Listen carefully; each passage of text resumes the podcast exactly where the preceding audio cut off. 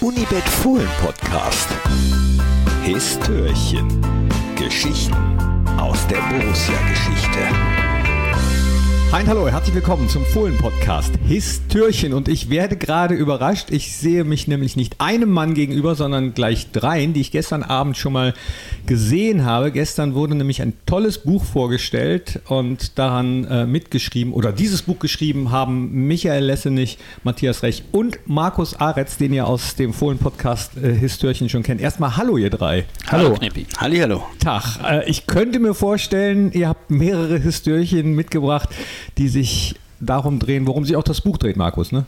Genau, deswegen habe ich Verstärkung mitgebracht mit äh, Matti und Michael, denn morgen ist es ja soweit, ein ganz großes Spiel der Vereinsgeschichte feiert Geburtstag, 50. Geburtstag, das Büchsenwurfspiel gegen Inter Mailand. Wer kennt es nicht? Vielleicht Jüngere unter euch. Deswegen, Markus, nur ganz kurz, für die, die es irgendwie, aus welchen Gründen auch immer, noch nie gehört haben, das Büchsenwurfspiel. Was ist das? Ich versuche es mal ganz kurz zusammenzufassen. 1971, Oktober 1971, Europapokal der Landesmeister. Borussia Mönchengladbach war schon zweimal deutscher Meister geworden, 1970 und 1971, war jetzt also wieder dabei im Europapokal der Landesmeister, hat sich viel vorgenommen und trifft dann in der zweiten Runde aber auf einen ganz prominenten Gegner, Inter Mailand.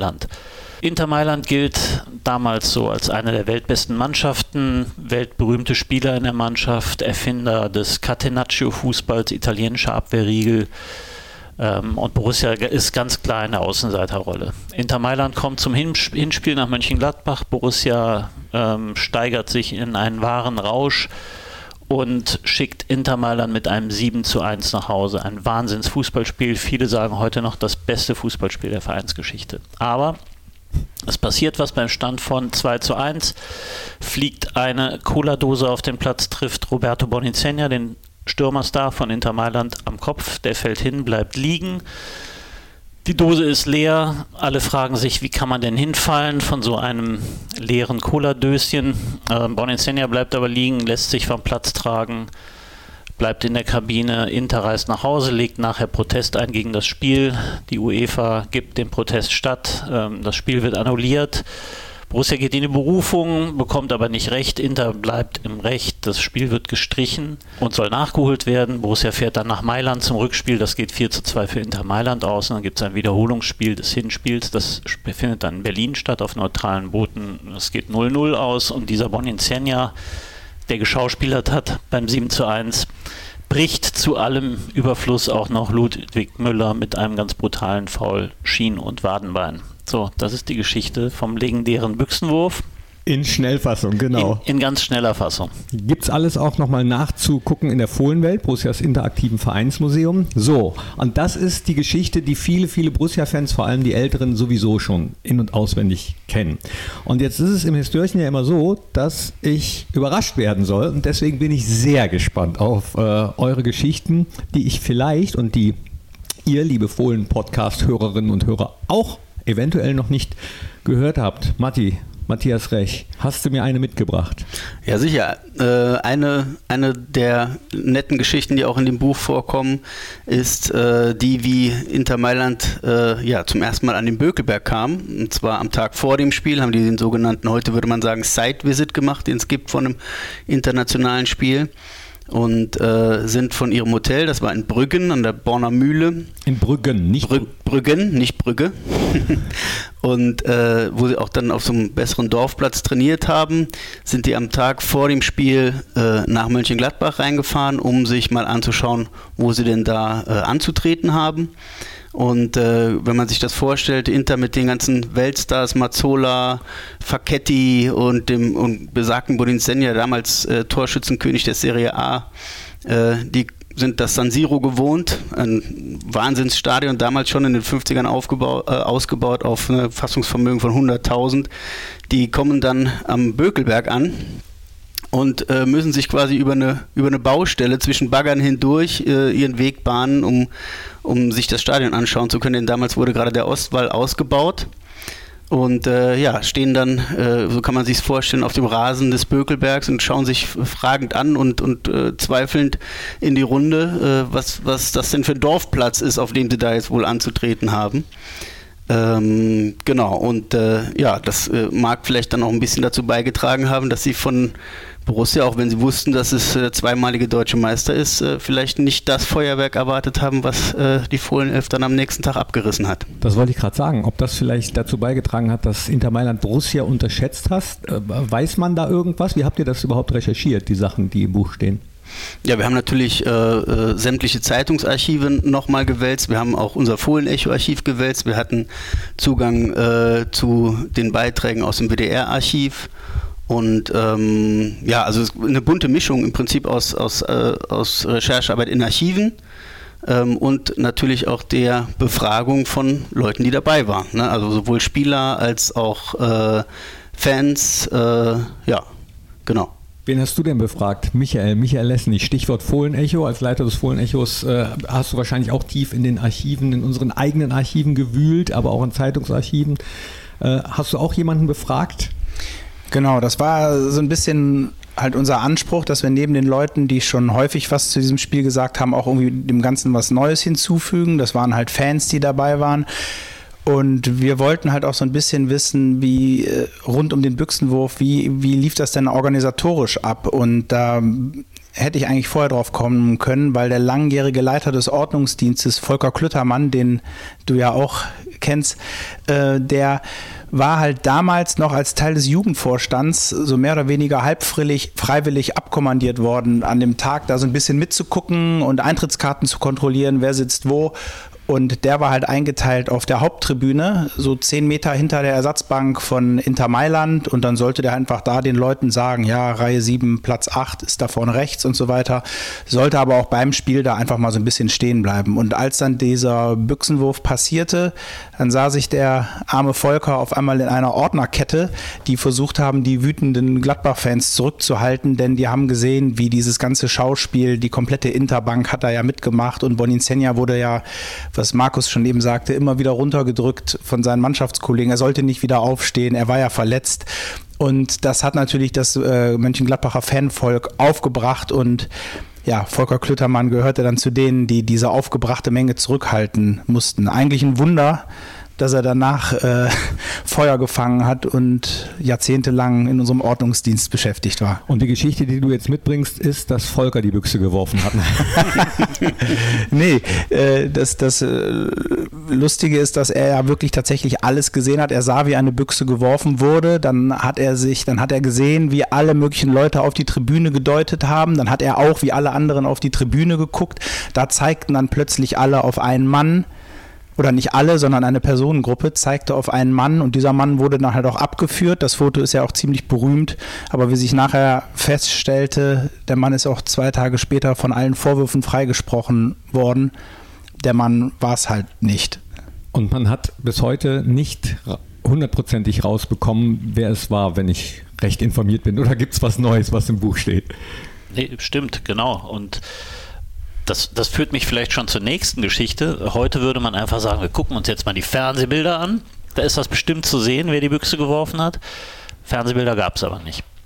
Ähm, das größte Spiel der Vereinsgeschichte, Europapokal der Landesmeister. Es gab aber keine Fernsehübertragung. Und das wegen 6600 Mark. Also unvorstellbar aus heutiger Sicht.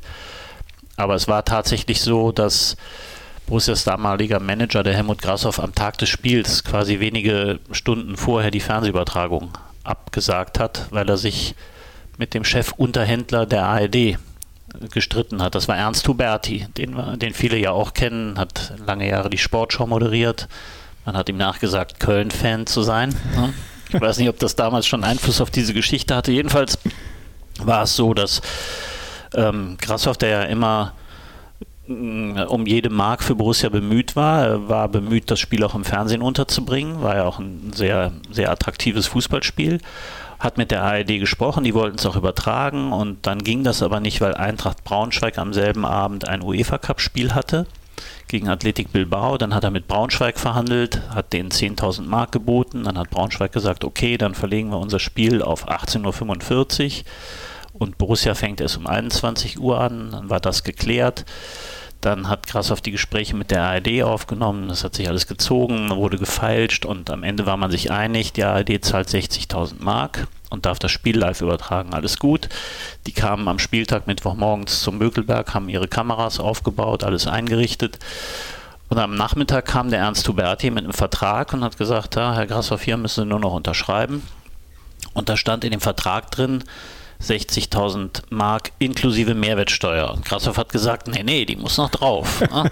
11 Prozent damals Mehrwertsteuer, 6.600 Mark. Ach, das waren noch Zeiten, 11 Prozent Ja, Mehrwertsteuer. das waren noch Zeiten. Und dann hat der Huberti gesagt, nee, das ist schon drin. Und Grashoff hat gesagt, nee, das muss noch drauf. Und dann haben sie sich gestritten und Grashoff war stinksauer, hat ähm, gedacht, die, die überrumpeln ihn jetzt. Er wollte sich nicht überrumpeln lassen, hat es drauf ankommen lassen und hat tatsächlich dann wegen 6.600 Mark die Fernsehübertragung abgesagt und scheitern lassen. Und die ARD hat ihre Kameras wieder abgebaut, bis auf ein paar, weil dann eben so ein paar Ausschnitte am nächsten Tag zu sehen waren im, im deutschen Fernsehen, im italienischen Fernsehen. Aber es gab keine Live-Übertragung. Und auch heute haben wir nur ein paar Spielbilder, zum Glück alle Tore zu sehen bei uns in der Fohlenwelt. Aber es gibt eben keine Bilder vom Drumherum. Und hätte man die gehabt, wer weiß, vielleicht wäre der Büchsenwerfer ähm, zu erkennen gewesen. Vielleicht hätte man gesehen, dass es ein Italiener war. Vielleicht wäre die ganze Geschichte anders gelaufen. Ja, aber vielleicht hätte man zumindest gesehen, dass die Cola-Büchse vielleicht nicht ihn so schwer getroffen hat. Äh, Roberto Bonisegna äh, hat sich ja, glaube ich, den Kopf gehalten und ist aber an der Schulter getroffen worden. Weiß man da eigentlich mittlerweile mehr? Ihr habt eben angedeutet, ähm, man weiß es ja, dass er immer wieder von seinen Mannschaftskameraden auf den Boden gedrückt wurde, weil er eigentlich aufstehen wollte. Wie, wie war das denn? Also Lugi Müller, äh, der leider dieses Jahr verstorben ist, aber mit dem wir zweimal bei Besuchen bei ihm zu Hause auch über das Thema sprechen konnten, war ja damals der direkte Gegenspieler von Bonizenja und stand quasi daneben. Also Bonizenja lag ihm fast auf den Zehenspitzen und äh, Lugi Müller äh, ist äh, oder war bis äh, ja war der Überzeugung, dass eben Bonizenja nicht am Kopf getroffen wurde, sondern an der Schulter. Und Lugi Müller hat nach eigener Aussage diese Dose eben auch dann wieder aus dem Spielfeld rausgekickt und sagt, die war hundertprozentig leer. Also kein Mensch, sagte Lugi Müller, kann äh, von so einer leeren äh, Cola-Dose da so schwer K.O. gehen, wie Bonizenja ja. das war. Und äh, ja, er meinte auch, er hätte noch so viel Italienisch verstanden, als dass er mitbekommen habe, dass die Mannschaftskollegen immer gerufen haben, bleib liegen, bleib liegen, bleib liegen. Roberto Bonisegna, ich habe letztens zufällig auch noch mal ein Interview mit ihm gesehen, er beschwört heute das immer noch und sagt, ihm ist Unrecht widerfahren worden, dass man ihm nicht glaubt. Also er stellt das logischerweise anders dar. Aber diese Cola-Büchse, die ihn getroffen haben soll, die ist ja bei uns in der Fohlenwelt. Steht das auch im Buch, wie wir die wieder bekommen haben eigentlich? Ganz genau, ja, das steht bei uns drin und äh, die haben wir ja auch, äh, finde ich, relativ spektakulär äh, geholt. Und zwar war es damals ja so, dass der Schiedsrichter Jeff Dortmans äh, hat sie äh, mit nach Arnheim genommen äh, und er ist, ähm, hat sie zuerst bei sich zu Hause aufbewahrt und dann im Vitesse-Museum ausstellen lassen. Und da sind wir über, über den Jan van Leuven, der äh, Journalist auch bei torfabrik.de ist, bei der Fanseite, der hat ihn mal interviewt und darüber sind wir gekommen, darauf gekommen, dass diese Büchse eigentlich gerade im Vitesse-Museum steht. Dann hat ähm, Borussia, wir waren damals dabei, dieses, äh, die Fohlenwelt zu planen, ähm, haben wir einen freundlichen Brief auf Niederländisch äh, aufgesetzt und da hat der Ruhe Brauers uns geholfen, äh, tatsächlich den, den fehlerfrei zu formulieren. Ähm, ja, und dann haben wir eine freundliche Anfrage gestellt, ob wir diese Cola-Büchse nicht haben dürfen. Und ähm, der damalige Sportdirektor von Vitesse, Ted van Leuven, hat das genauso gesehen, dass diese Büchse eigentlich nach Mönchengladbach gehört. Das ist unsere Geschichte. Das ist fast, und so ist sie auch bei uns inszeniert, fast sowas wie ein Titel für uns. Und dann haben wir diese Büchse da ähm, vor einigen Jahren mit einer ziemlich großen Delegation feierlich abgeholt. Das wollte ich gerade sagen, fast wie ein Meistertitel. Ich kann mich nicht erinnern oder meines Wissens gibt es das nicht, dass ein Spiel, was ähm, nicht gezählt hat, so viel Bedeutung hat. Ja, das ist das, das Mystische an diesem Spiel. Es ist wirklich zum Mythos geworden für Borussia Mönchengladbach, für uns als Verein, aber auch für viele Fans. Und die, die Büchse, die im Museum ähm, in einem Glasquader schwebt, ist ja so, so ein magisches Anziehungsstück auch. Deswegen kommen die Fans ins Museum und schauen sich das an.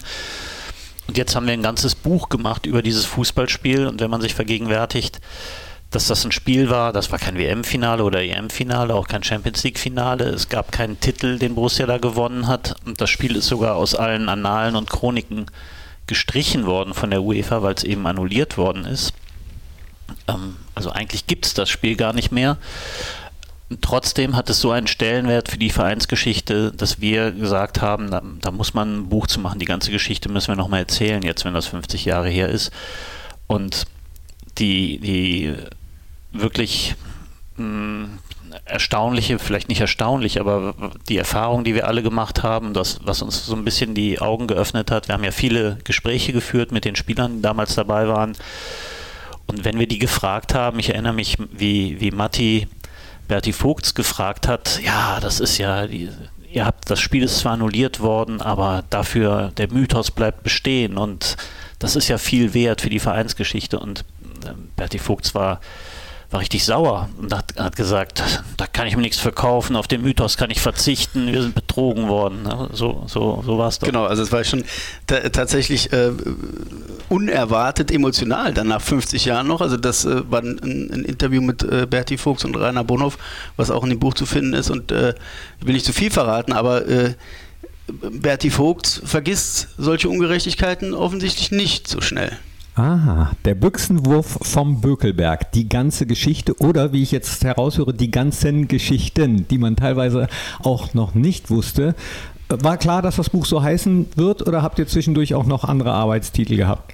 Es gab einige Ansätze. Wir hatten zuerst auch Roberto Bonincenia mal mit im Titel. Ihm wollten wir kein Denkmal setzen, sondern es sollte eigentlich eher um unser Spiel gehen und deswegen haben wir den Bökelberg mit reingenommen. Dieses Ergebnis 7 zu 1 hätten wir gerne noch genannt, das hat aber dann irgendwie nicht gepasst. Aber ich denke, der Büchsenwurf von Bökelberg, das, das klingt schon nach einer großartigen äh, Geschichte. Da, und ich glaube, dass das Versprechen, die ganze Geschichte, das halten wir da auf 120 Seiten locker. Ich bin gespannt, wann es verfilmt wird. Ja, sollte man machen. Bonincenia hatte das Talent dazu. Dankeschön, Michael Lessenich, Dankeschön, Matthias Rech und Dankeschön, Markus Aretz. Ich hoffe, ihr hattet viel Spaß bei diesem Histörchen. Äh, ich hatte sehr viel Spaß und mit dem Buch werdet ihr wahrscheinlich auch viel Spaß haben. Noch ganz schnell, was kostet 19,90 Euro. 19,90. Letzte Wort gehört euch, Michael. Ja, okay. Vielleicht einfach eine Überschrift, was am nächsten Tag in der Bildzeitung stand. Es war das größte Spiel, das es je auf deutschem Boden gab. Äh, ich denke, das spricht für sich. Matti? Mein letztes Wort ist, äh, dass ich einfach nur äh, die Vorstellung genieße und am liebsten ein Foto oder ein Video davon hätte, von dem Tag, an dem das wahr wird. Und jetzt Achtung, Cliffhanger, was Rainer Bonhoff sich vorstellt, wie es aussieht, wenn Berti Vogts und Roberto Bonincenia sich nochmal begegnen. Da bin ich auch gespannt. Markus. Äh, mein letztes Wort ist, ich zitiere Günter Netzer, er hat uns nämlich ein sehr schönes Vorwort geschrieben für das Buch. Und er hat geschrieben, dass man heute noch davon redet, dass man sogar Bücher darüber schreibt, das braucht der Fußball. Das hält den Fußball am Leben. Das Spiel, unser Spiel, ist unvergesslich geblieben. Man wird noch von ihm erzählen, wenn wir alle nicht mehr da sind. Das war der Unibet Fohlen Podcast. Histörchen. Geschichten aus der Borussia-Geschichte. Hört auch rein in alle anderen Podcast-Formate von Borussia Mönchengladbach.